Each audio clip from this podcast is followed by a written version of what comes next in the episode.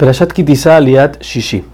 Entonces Hashem pacta con el pueblo que su presencia solamente se va a posar sobre ellos. Son los dos pedidos que hizo Moshe, los dos fueron aceptados por Hashem.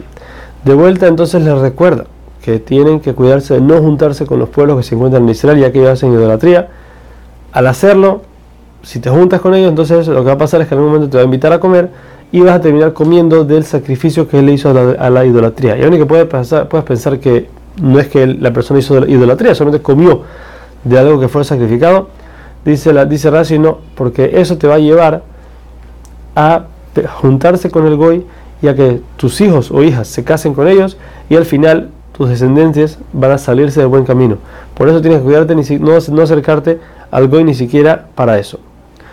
Ahora la Torah vuelve a mencionar las fiestas de Pesach, Shavuot y Sukkot. Primero, para que todo en Pesach nos nos menciona que tiene que ser en la temporada de la primavera.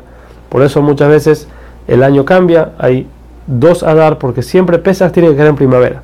Por ende, el, año a veces hay que mover un poco un mes para que Pesach caiga en la primavera y así el ciclo del año se queda siempre en su lugar. Eso es lo que está diciendo la Torah en este momento.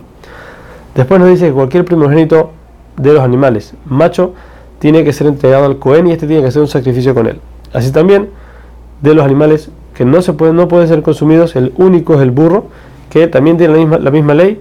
Si das un primogénito, se entiende, no se puede traer como, como sacrificio, pero lo que se hace es que el Israel que tiene el burro primogénito tiene que darle al Cohen una oveja y con eso él redime al burro y ya no tiene más santidad. También dice que en el momento en que Hashem ordena ir a Jerusalén, quiere decir, en las tres fiestas que hay que subir a Jerusalén, hay una obligación de traer un sacrificio especial, se llama Olat Reia, que es si el simple hecho de hacerse ver en frente de Hashem es por medio de un sacrificio. Y no se puede llegar a Jerusalén si no tiene ese sacrificio para traer. La Torah menciona ahora que se puede trabajar seis días y el séptimo hay que descansar. Tanto del ara, del arado de la tierra, como de la cosecha. Ahora, hay rabinos que explican que no se refiere a Shabbat, sino se refiere al séptimo año, no al séptimo día. Sabemos que el séptimo año es Shemitah, no se puede trabajar la tierra. Y viene la Torah a decirte aquí que no solamente en Shemitah mismo no se puede trabajar, sino que antes de Shemitah, antes de que empiece, no se puede arar la tierra y prepararla para Shemitah, también es prohibido. Y lo mismo las frutas que terminan después de Shemitah, no se pueden cosechar así simplemente si no tienen santidad de Shevit. Hay otros que opinan que no, si está hablando de Shabbat y lo que nos viene enseñando la Torah, que ya nos dijo que no se puede hacer trabajos en Shabbat, aquí nos viene enseñando otra cosa, que así como el arado, no existe un arado que sea obligatorio de la Torah. Todos los arados son opcionales, si la persona quiere trabajar el campo lo puede trabajar. Entonces, asimismo, la cosecha, el Pasuk dice arado y cosecha. Entonces, así como el arado, todos los arados son opcionales, no hay ninguno que sea una obligación de la Torah. También lo que no puedes hacer en Shabbat, no puedes cosechar en Shabbat, solamente cosechas que no son obligatorias de la Torah. ¿Qué cosecha sí es obligatoria de la Torah? Esa es la del Korban HaOmer. Korban HaOmer era el sacrificio de trigo que se traía el segundo día de Pesach. Este tenía, que, tenía una fecha específica que había que cosecharlo.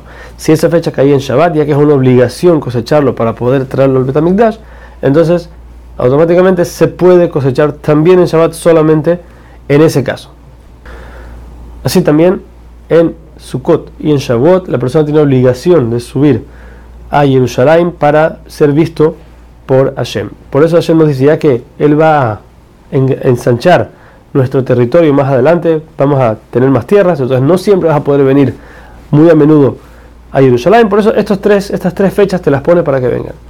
Y aún y que vas a decir, espérate, ¿cómo voy a dejar todas mis cosas tiradas? Me voy a ir, toda la familia se va a ir a Jerusalén, voy a dejar todo, me van a robar.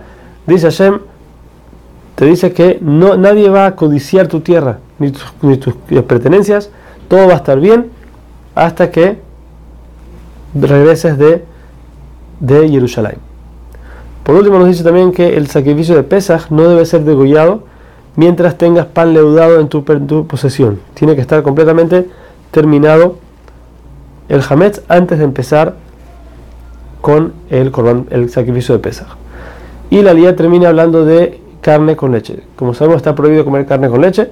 Aquí el Pasuk nos dice que esto aplica solamente a animales domésticos y que tienen leche de leche materna. Esto nos excluye animales silvestres como el venado y también nos excluye las aves que no tienen leche materna. Por eso en estos dos no son su provisión no es de la Torah, pero los rabinos impusieron que tampoco se puede comer con leche.